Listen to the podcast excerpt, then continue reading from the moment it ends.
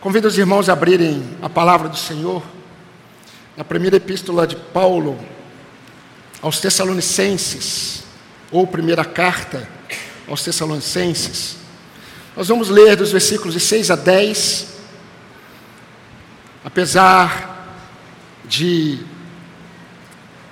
observar apenas o versículo 3, estamos observando apenas o versículo 3, mas a leitura de 6 a 10 nos dará um pouco o panorama é, do contexto que temos observado. 1 Tessalonicenses, capítulo 1, a partir dos versículos, a partir do versículo 6.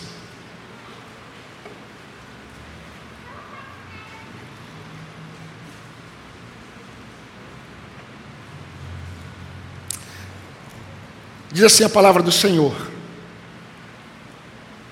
E vocês se tornaram nossos imitadores e do Senhor recebendo a palavra com alegria que vem do Espírito Santo, apesar dos muitos sofrimentos. Assim vocês se tornaram modelo para todos os crentes na Macedônia e na Acaia, porque a partir de vocês a palavra do Senhor repercutiu não só na Macedônia e na Acaia, mas a fé que vocês têm em Deus repercutiu em todos os lugares, a ponto de não termos necessidade de dizer mais nada a respeito disso. Porque no que se refere a nós, as pessoas desses lugares falam sobre como foi a nossa chegada no meio de vocês e como, deixando os ídolos, vocês se converteram a Deus para servir o Deus vivo e verdadeiro e para guardar dos céus o seu Filho, a quem ele ressuscitou dentre os mortos, a saber, Jesus, que nos livra da ira vindoura. Vamos orar mais uma vez, irmãos? Vamos falar com o Senhor.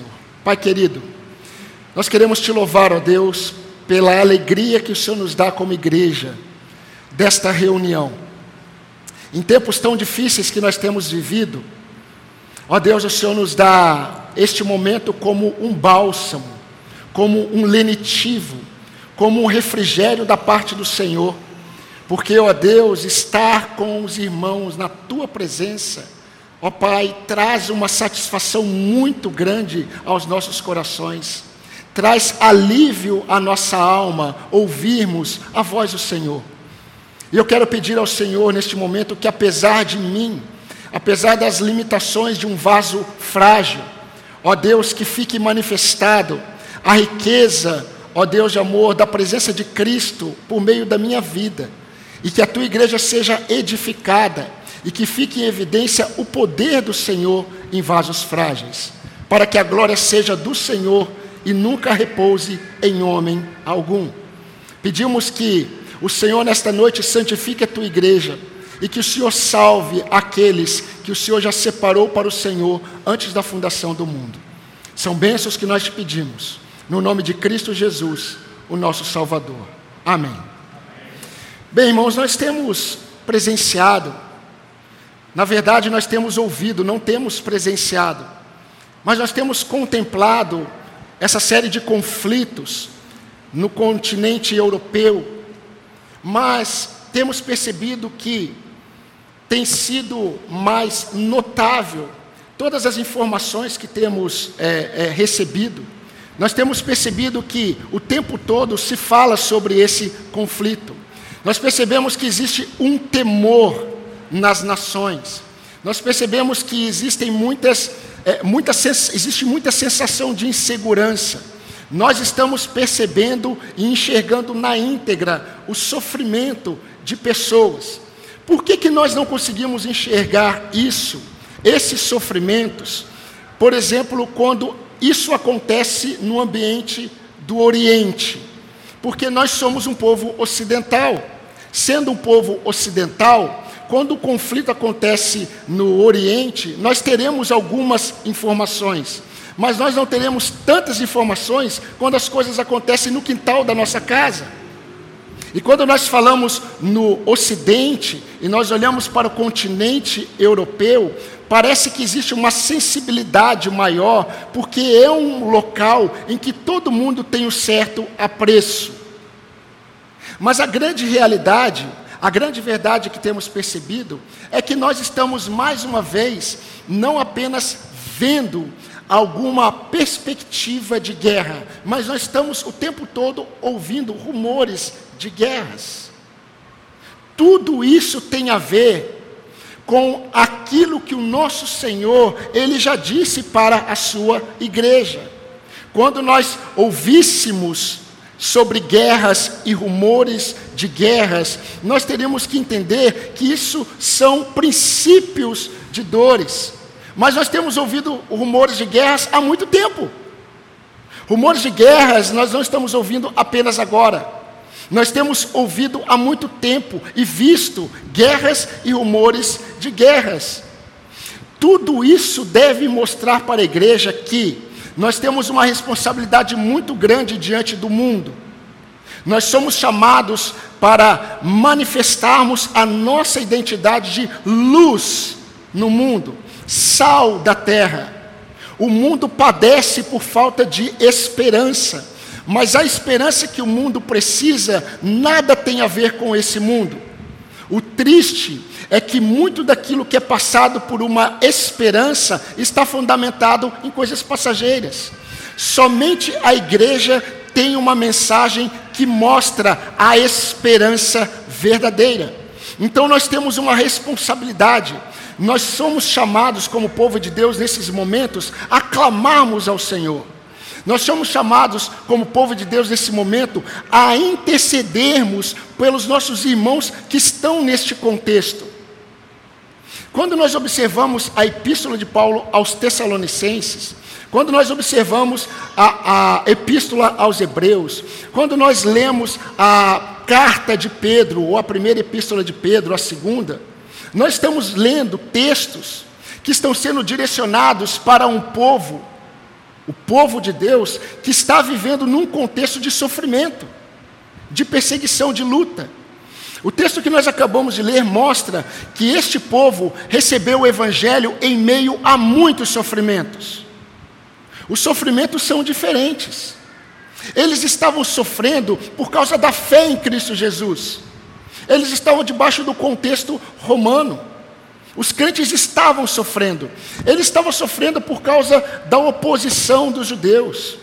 Mas a verdade é, os crentes de Tessalônica, eles receberam o evangelho debaixo de muito sofrimento e tribulação. Aliás, o apóstolo Paulo, ele recebeu uma revelação do Espírito Santo. E ai se muitos pastores hoje recebessem a mesma revelação. Porque Paulo ele recebeu do Espírito Santo a revelação de que em todas as cidades que ele passaria, ele experimentaria a realidade de açoites e prisões. Isso estava claro para ele. O sofrimento fazia parte do ministério do apóstolo Paulo e dos apóstolos de Cristo. E muitos crentes receberam a mensagem do Evangelho num ambiente de muito sofrimento. E queridos, nós estamos lidando com uma realidade de uma igreja que, diante de tanto sofrimento, não apenas recebeu a mensagem, de tal forma que a mensagem produziu um impacto visível na vida deles. E o impacto visível é que o Evangelho produziu na vida deles é que eles, que tinham a idolatria como parte da cultura familiar e do povo, eles abandonaram a idolatria para servirem ao Deus vivo, o Deus verdadeiro. E é muito interessante, queridos, como o apóstolo Paulo ele fala sobre Deus. Ele diz assim: como vocês abandonando os ídolos, preste atenção, os ídolos eles eram muitos, os ídolos eles são mortos e os ídolos são falsos. E Paulo diz: vocês abandonaram os ídolos para servir o único Deus, o Deus vivo e verdadeiro. Esse foi o impacto. Essa foi a primeira mensagem que eu trouxe para vocês. Mas nós percebemos que esse impacto trouxe algumas evidências. E a primeira evidência que nós vimos, no início do versículo 3, é exatamente a fé resiliente que enaltece a Cristo. Vocês estão lembrados? O segundo impacto que nós vimos, a segunda evidência que nós vimos do impacto produzido pelo Evangelho de Cristo, é que eles estavam se esforçando Mas o esforço deles estava sendo impulsionado por um sentimento de gratidão, pelo amor que eles receberam da parte de Deus em Cristo Jesus. E a terceira evidência nós vamos ver logo mais. Mas eu gostaria de antes disso lembrar e frisar para você, e é muito importante isso, que essas evidências desses crentes de Tessalônica foram um poderoso testemunho para a fé de outros crentes, de outros lugares, de outros povos que estavam padecendo de muitos sofrimentos. A forma como nós lidamos com os sofrimentos na nossa vida, na perspectiva do Senhor, não apenas vai impactar a minha vida, mas vai impactar a vida de outros crentes. Saiba que Deus te salvou para ser um referencial de fé para outras pessoas. A fé que você tem, você não tem para você mesmo apenas. A fé que você tem, você tem para ser um testemunho para outros que não estão sabendo muitas vezes lidar com as coisas desta, desta vida. Queridos, as marcas imprimidas, gravem isso. As marcas imprimidas pelo Evangelho de Cristo na vida de um homem, na vida de uma mulher, sempre vão atingir muito mais do que um indivíduo apenas. Se você diz que você foi impactado pelo poder do Evangelho e esse Evangelho impactou apenas a sua vida, alguma coisa está errada. E não é com o Evangelho, é com a sua vida. Ser luz não é um objetivo da vida cristã. Ser luz é a identidade da vida cristã. Nós não somos chamados para sermos luz. A Bíblia diz que nós somos luz. Mas se a minha vida ela não está impactando outras pessoas, outros crentes, alguma coisa está errada. E nós vamos perceber, queridos, que houve uma terceira evidência mas essa evidência ela está relacionada com as demais. Eu gosto muito do texto de Romanos capítulo 5. Você não precisa ler, pode ler em casa. Em Romanos capítulo 5, versículo 5, nós vamos encontrar o apóstolo Paulo falando que o amor de Deus, ele foi derramado em nossos corações. E nós vamos perceber que o amor movia o esforço dos crentes de Tessalônica. Mas esse amor, ele aponta para uma outra realidade, uma outra evidência presente na vida desses crentes e queridos. Essa evidência precisa estar presente nas nossas vidas. Deus deseja isso. E qual é a terceira evidência? A terceira evidência, ela fala da esperança da igreja.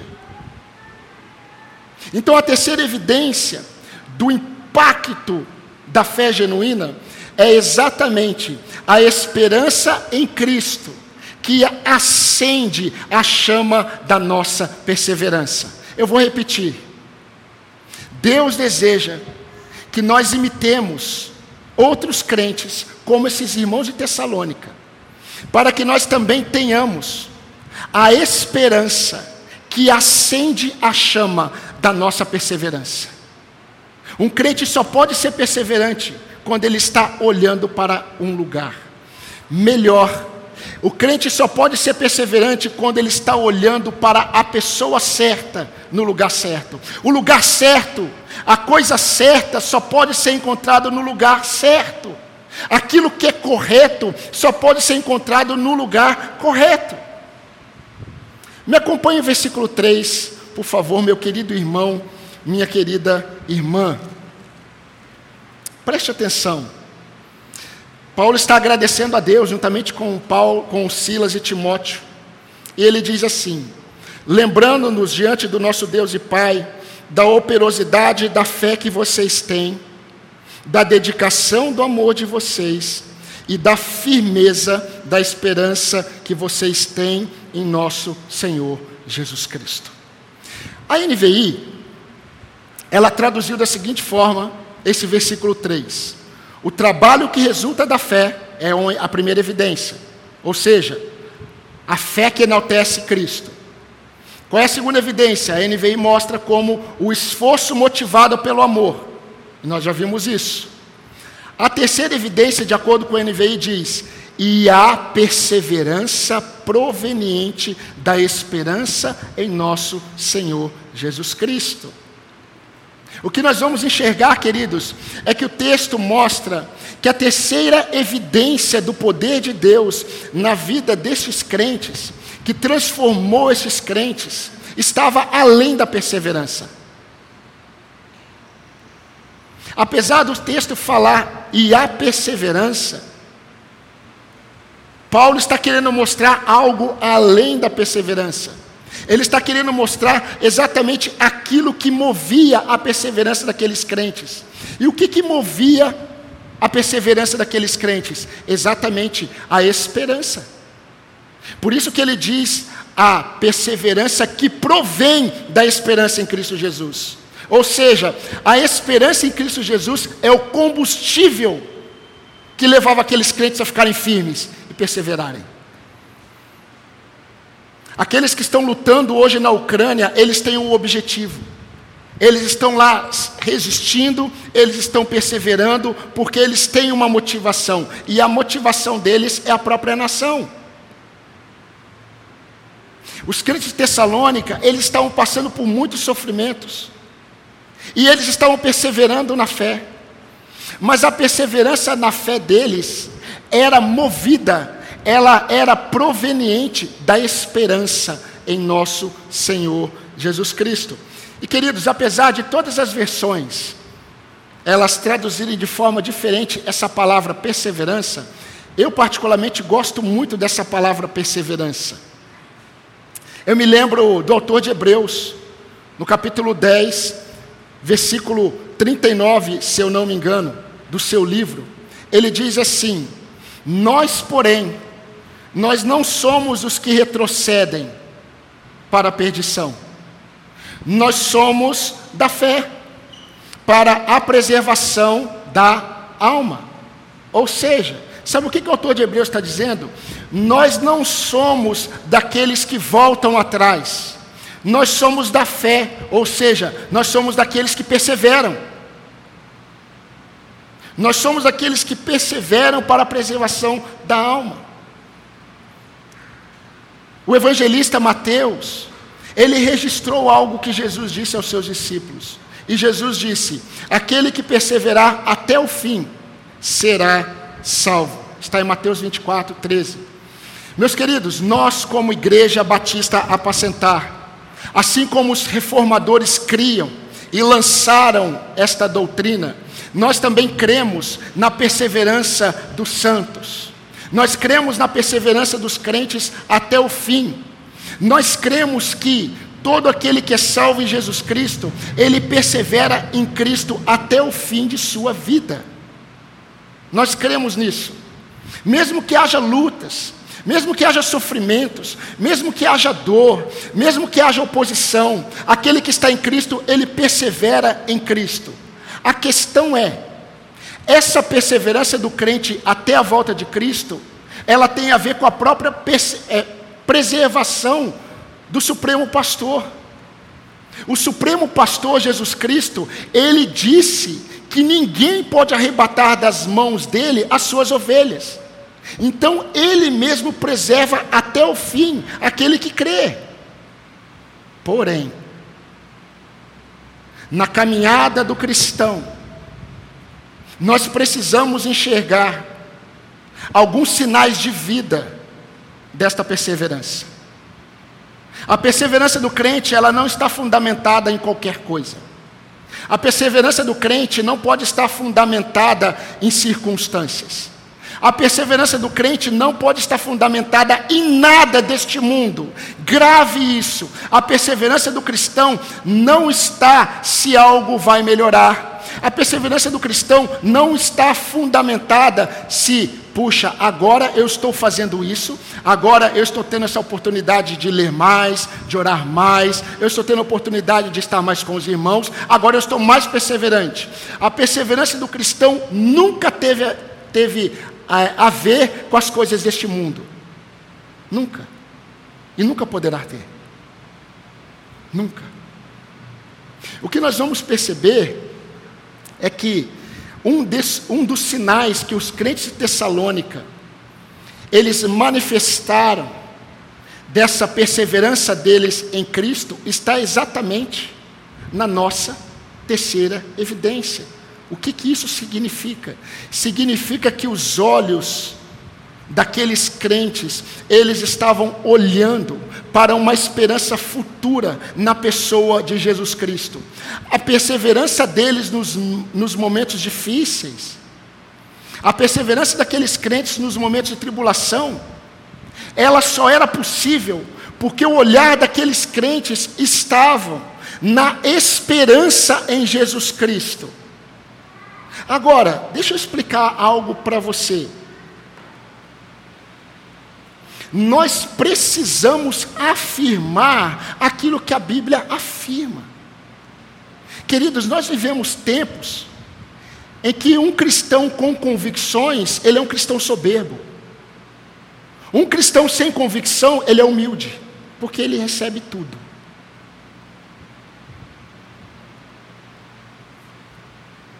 O cristão, ele precisa ser convicto nas afirmações de Deus.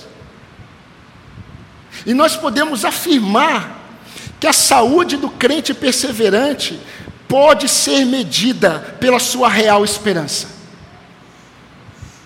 Pela sua real esperança. Agora eu preciso chamar sua atenção. É impossível dizer que nós esperamos em Cristo sem contemplarmos a eternidade com Ele. Ah, eu tenho esperança em Jesus. Ah, minha esperança está fundamentada em Cristo. A minha esperança está em Jesus Cristo. O crente que diz isso, mas não contempla a eternidade com Cristo, ele não entendeu o que é esperança bíblica. Ele não conseguiu perceber isso. Se os irmãos lerem Colossenses 3, de 1 a 3, Paulo vai exortar aqueles crentes da seguinte forma: pensem nas coisas que estão no alto, onde Cristo vive Pensem nas coisas do alto, onde Cristo vive. Vive. Busquem as coisas que são do alto. Sabe por quê? Porque além de Cristo estar lá, a nossa vida está oculta em Deus, em Cristo Jesus. Quando nós voltamos para o contexto, queridos, nós vamos perceber que eles desejavam, a perseverança deles, estava fundamentada no desejo que eles tinham, na volta de Cristo, na manifestação de Cristo. Essa esperança neles estava produzindo dele, neles perseverança diante dos sofrimentos. É triste, queridos, mas é verdade, perceber que muitos crentes querem perseverar na fé, mas olhando para as coisas deste mundo naquilo que Deus pode fazer por eles neste mundo. Mas isso nunca foi uma promessa do Senhor para a sua igreja.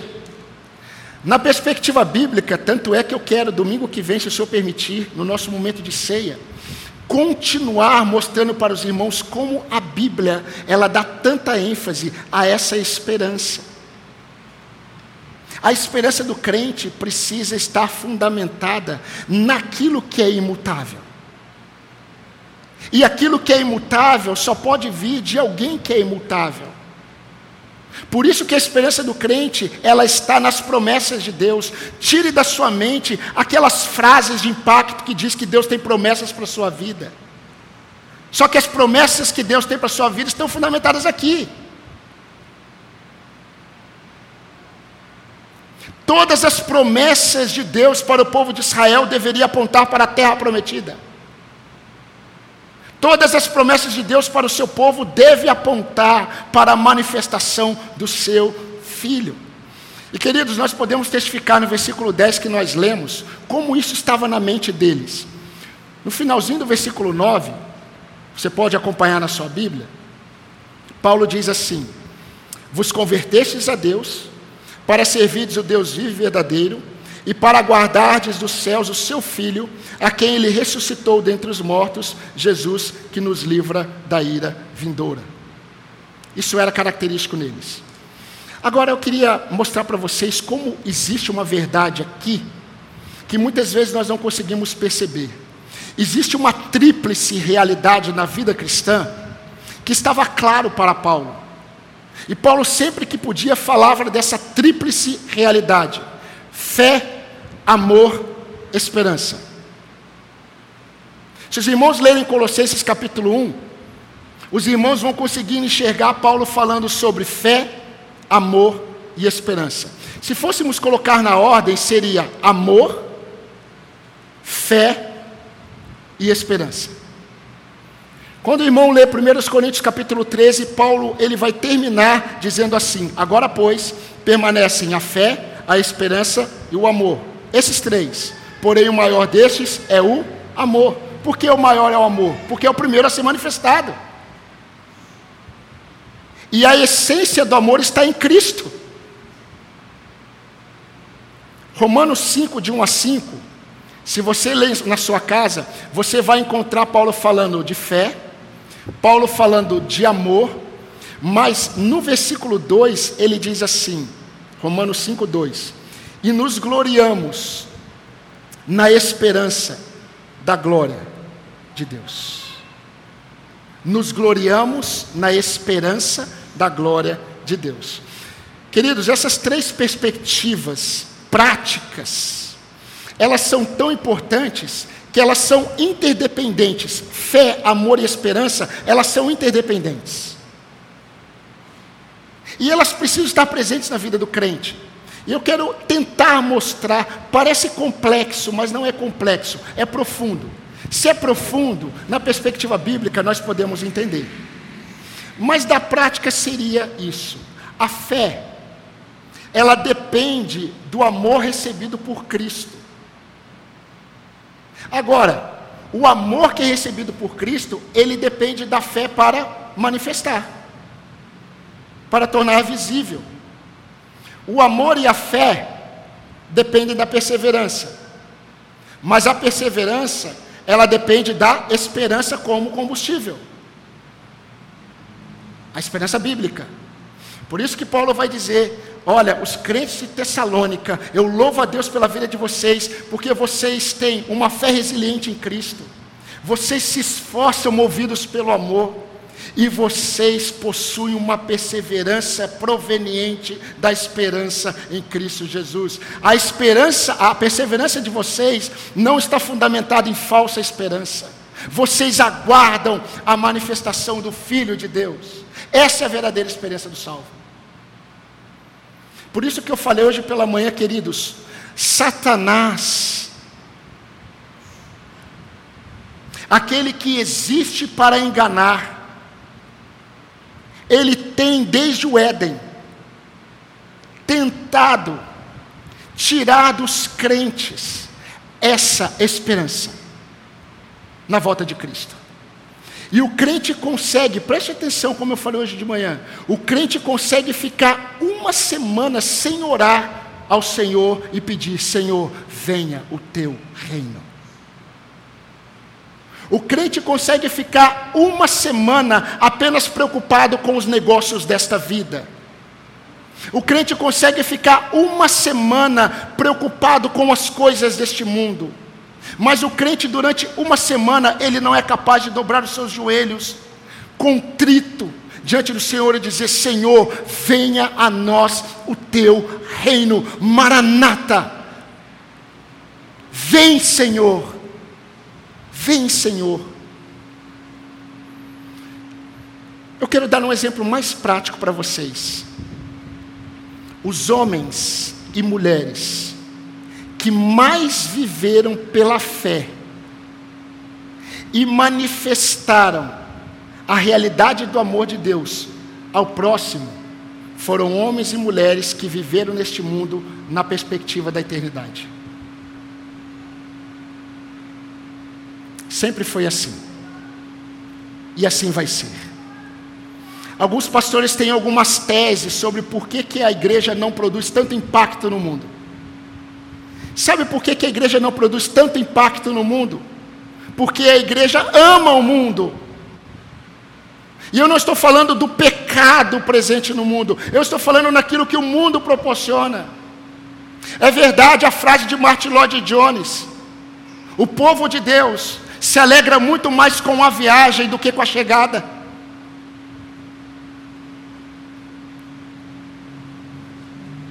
E não há esperança bíblica sem essa verdade. Queridos, a falta de perseverança do crente, do crente, é reflexo da sua falta de esperança em Cristo. Crentes que não são perseverantes são crentes que não têm esperança em Cristo. Crentes que não são perseverantes são crentes que não esperam por Cristo. Essa é uma das verdades que enquanto eu prego, Satanás tenta remover da sua mente.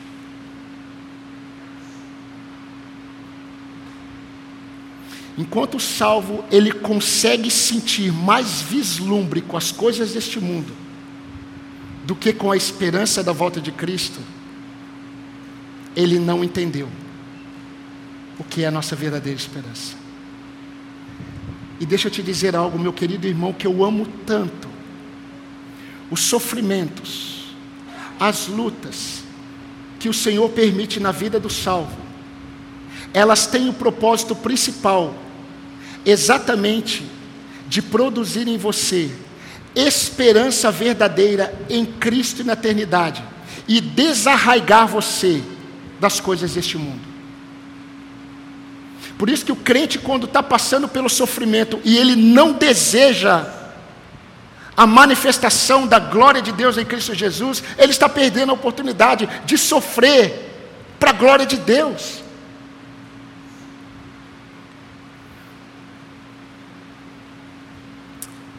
Tem um texto muito conhecido da igreja, muito conhecido. Mas esse texto e outros textos falam sobre essas verdades. Que verdades são essas? A perseverança que olha para o futuro. Por exemplo, o Salmo 30, verso 5. O choro, eu vou deixar os irmãos completarem. Vamos lá. O choro.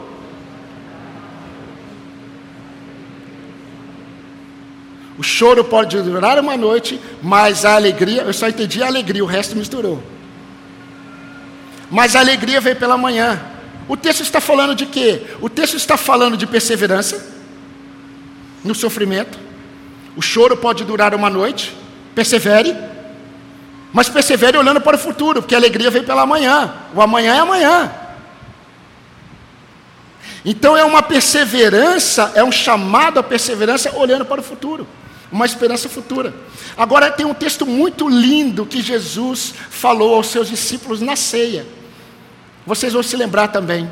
Por causa de uma música, vocês memorizaram esse texto. João 14. Hã? Não é para cantar, é para lembrar. Jesus olhou para os discípulos e disse assim: Não se turbe o vosso coração. Sabe o que Jesus está falando na íntegra? Perseverem. Aí Jesus vai falar de fé, a tríplice realidade. Não se turbe o vosso coração, perseverem. Creiam em Deus, creiam também em mim. Fé. Na casa de meu pai há muitas moradas. Olha para frente. Esperança. O amor é aquele que está falando.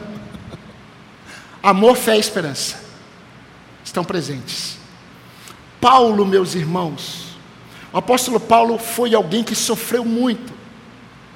Mas Paulo sofria olhando para a esperança. Um texto muito conhecido que Paulo disse foi o seguinte: a nossa leve e momentânea tribulação produz para nós um eterno peso de glória acima de toda comparação.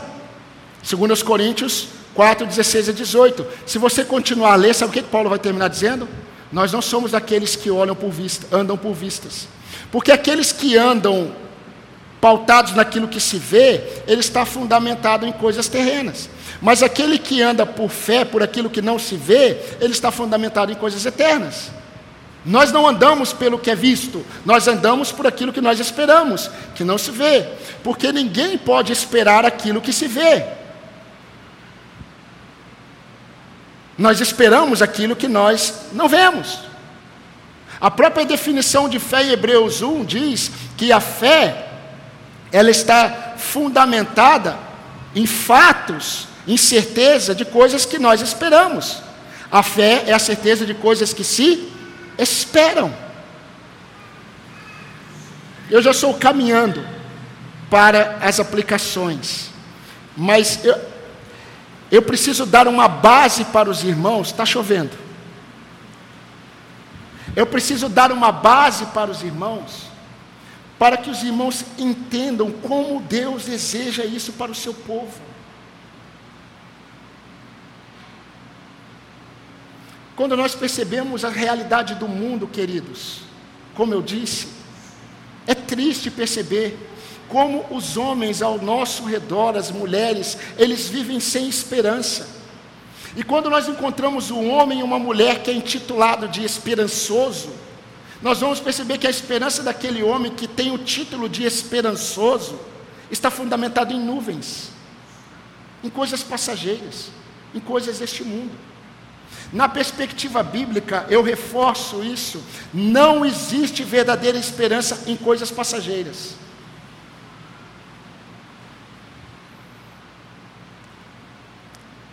Quando nós olhamos para o crente, é certo, é certo que o caminho de tristezas, o caminho do desânimo, o caminho das lutas, é um caminho percorrido até com certa frequência. É verdade. Mas ele não é o caminho da permanência. O crente precisa saber que o que Jesus disse é verdade. A dor, a doença, as lutas diárias contra o pecado, as lutas diárias contra as questões que envolvem a nossa vida, elas devem sim ser suportadas pela fé em Cristo, mas devem nos levar, todas essas coisas precisam, precisam levar os nossos corações a esperarmos, a desejarmos aquele grande dia.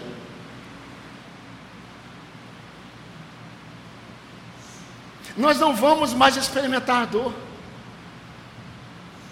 Nós não vamos mais ter lágrimas, nós não vamos mais sofrer na luta contra o pecado, nós não vamos mais sofrer com desânimos, com tentações. A perseverança hoje, ela precisa estar sendo estimulada pela esperança em Jesus Cristo.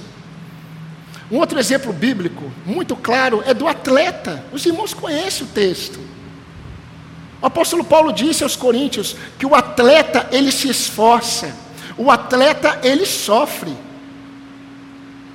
O atleta, ele passa por muitas privações, porque ele tem um único objetivo: passar a linha de chegada e alcançar uma coroa corruptível. Paulo vai dizer que nós não corremos atrás de uma coroa corruptível, mas de uma coroa incorruptível. O que que Paulo diz na lógica? Por isso eu esmurro o meu próprio corpo. Eu reduzo o meu corpo à escravidão. Eu renuncio os desejos da minha carne. Sabe por quê? Porque eu não sou como alguém que dá golpes no ar, perdendo energia. Eu esmurro o meu próprio corpo. Eu reduzo o meu corpo à escravidão. Por quê? Porque eu estou correndo atrás de uma coroa incorruptível. Os meus olhos estão na eternidade. Eu não julgo ter alcançado a perfeição, disse ele. Mas uma coisa faço: deixando as coisas que para trás ficam. Eu corro, eu busco as coisas que estão diante de mim. E uma parte do texto que me alegra muito. Eu corro para alcançar aquilo pelo qual eu fui alcançado por Cristo Jesus. Aleluias! Meus irmãos, ainda resta um descanso sabático para o povo de Deus. Amém, irmãos? Agora percebam isso. O amor de Deus, isso é muito importante. O amor de Deus nos proporcionou a realidade de Deus ter registrado os pecados de Israel no deserto, para que nós não caiamos os mesmos erros. Está lá em 1 Coríntios capítulo 10. O povo, quando estava caminhando, preste atenção, o povo que foi libertado da escravidão do Egito, o povo estava caminhando no deserto com Deus, experimentando, sabe o que? A provisão diária, o maná. Mas sabe onde estava o coração do povo? Nos alhos e nas cebolas do Egito. Eles praguejaram contra a providência diária. E deixa eu explicar isso para vocês. Sabe por que, que o povo questionou a providência diária? Porque o homem, ele deseja, mesmo tendo experiências com Deus, ele continua desejando independência de Deus. O povo estava caminhando, experimentando a providência diária de Deus com promessas da terra prometida. E o que, que eles estavam querendo? Eles estavam querendo os alhos e as cebolas do Egito. Meus irmãos, as provações são uma bênção, gravem isso. Na verdade, eu estou falando para você gravar tudo. Então, ouça a mensagem que foi gravada, está sendo gravada. Mas, queridos, as provações, elas são uma bênção quando afrouxam as amarras insanas da nossa independência de Deus. É insano ser independente de Deus. É insano. Eu estava ouvindo um puritano, um pastor, pregador puritano do século XVIII. E ele disse assim para a sua congregação: preste atenção. Ele disse assim: Meus irmãos, quando nós perdemos nossos empregos, quando nós perdemos os recursos, eles diminuem. Quando um sofrimento nos assola, nós passamos a frequentar mais as reuniões de oração. Século XVIII.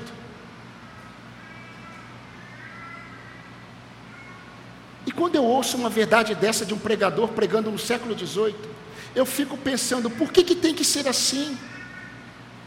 Por que, que não pode ser simplesmente por satisfação? Aliás, eu fiquei muito satisfeito nessa última quarta-feira de ver um número tão grande de irmãos aqui orando.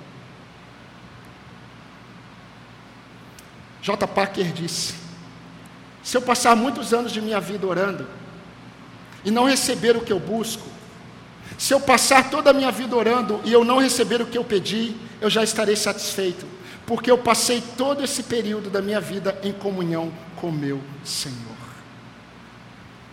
E eu acredito, irmãos, eu acredito que nós precisamos nos atentar para aquilo que Deus chama a nossa atenção. E eu gostaria de, nesses 15 minutos que me resta, me debruçar em algumas aplicações práticas para nós. Nós que somos tão influenciados pelo imediatismo, nós que somos tão impacientes com o esperar, isso influencia. Mas é, é impossível, é impossível experimentar um estado de guerra sem vigilância sem dor, sem sofrimento, sem esforço. E queridos, nós já estamos em estado de guerra, desde o dia em que Cristo se revelou a nós. Mas uma guerra que nós temos a certeza da vitória final. Jonathan Edwards, ele escreveu firmes resoluções para a sua própria vida, mas ele ele tinha três perspectivas que eu gostaria de compartilhar com você rapidamente. Ele buscava viver de acordo com essas três perspectivas. A primeira, a brevidade da vida. A vida é breve. Segundo, a realidade iminente da morte. Eu posso morrer a qualquer momento. E terceiro, a duração da eternidade. Ou seja, quanto tempo dura a eternidade para me preocupar com ela? E ele fazia uma oração.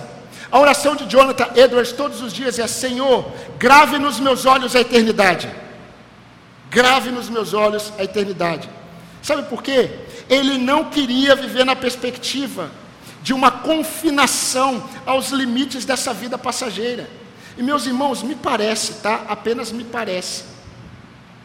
Apenas me parece que quando nós vivemos com a perspectiva da eternidade, quando nós não vivemos com a perspectiva da eternidade, tudo neste mundo parece que é a única coisa que resta.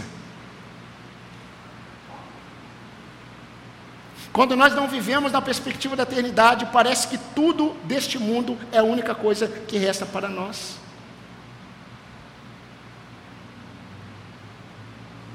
Deixa eu fazer algumas perguntas para você. Enquanto os homens se movem e são movidos por interesses humanos a ponto de realizarem guerras entre si, por interesses terrenos, passageiros, que nunca pode trazer esperança, uma vitória de uma guerra nunca pode trazer esperança, sabe por quê? Porque a vitória tem a ver com as coisas deste mundo. Eu preciso perguntar para você: onde está a sua real esperança, meu amigo, minha amiga? Onde está a sua real esperança? Onde está a sua real esperança, meu irmão, minha irmã? E sabe como que você pode avaliar isso? Sabe como que você pode avaliar onde está a sua real esperança? Observe a forma como você vive. Observe as coisas que você busca e observe aquilo que te traz segurança. Aí você vai saber onde está a sua real esperança. Essa é a verdade. Talvez não é o que você acredite, porque não é o que você deseja. Mas a verdade é que a sua real esperança está exatamente na forma como você vive, nas coisas que você busca e aquilo que te traz segurança. Aí você revela a sua real é, fonte de esperança. Mas mais uma vez eu pergunto: onde está firmada a sua esperança? Você é daqueles que prefere viver no engano? Que engano? Um engano de não pensar na eternidade? Deixa eu fazer uma pergunta: onde você vai passar mais tempo da sua vida? Você se lembra daquela célebre frase que eu já falei para vocês do, do belo filme O Gladiador? O que nós fazemos aqui ecoa na eternidade. Você se lembra dessa frase? Na perspectiva bíblica, é o contrário. A eternidade ecoa naquilo que nós fazemos aqui. A questão é qual é a sua perspectiva. Meu querido ouvinte descrente, se a sua esperança repousa apenas aos acontecimentos dessa vida, você não é apenas infeliz. Você precisa urgentemente de um Salvador. E deixa eu dizer para você que Jesus Cristo é o único. A eternidade está nele. A eternidade está na revelação do Pai por meio dele. E querido, ele virá ele virá a qualquer momento para buscar os que creem nele. Como eu já disse, guerras e rumores de guerras são apenas indicativos de que ele está próximo. Eu precisaria de mais 50 minutos para desenvolver todo o demais. Mas eu preciso me ater aqui. Mas eu quero ler para você, meu irmão em Cristo, aquilo que o apóstolo Paulo escreveu. Se esperamos em Cristo apenas nesta vida, somos os mais miseráveis de todos os homens. Vocês se lembram do primeiro texto que nós memorizamos como igreja? Ainda nem pensávamos neste local. Nós memorizamos Romanos capítulo 12, versículo 12, que começa da seguinte forma: regozijai-vos na esperança. Agora, que desprezar isso? Se nós devemos nos alegrar na esperança, por que, que eu estou todos os dias focado nas coisas deste mundo? Onde não há esperança bíblica. Por fim, quando o crente possui verdadeira esperança em Jesus, ele persevera. Ele persevera porque todas as suas energias, todas as suas forças, toda a sua perseverança, elas estão sendo exercitadas naquilo que realmente vale a pena, onde os homens não roubam, onde a traça e a ferrugem não consomem.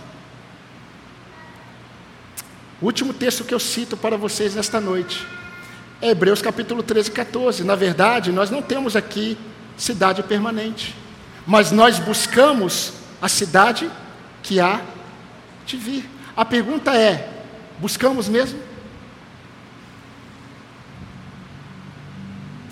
O desejo do meu coração, como seu pastor, que tem um único objetivo: de aproximar você de Cristo. Eu desejo que você ore como Jonathan Edwards, todos os dias. Senhor, grave nos meus olhos a eternidade. Porque se nós vivemos neste mundo sem amarmos a vinda do Senhor, nós não estamos e nem vamos experimentar a verdadeira perseverança. Porque a verdadeira perseverança que não oscila com circunstâncias está fundamentada naqueles que esperam em Cristo Jesus. Amém, irmãos? Amém. Se você disse amém, cante este último cântico como verdade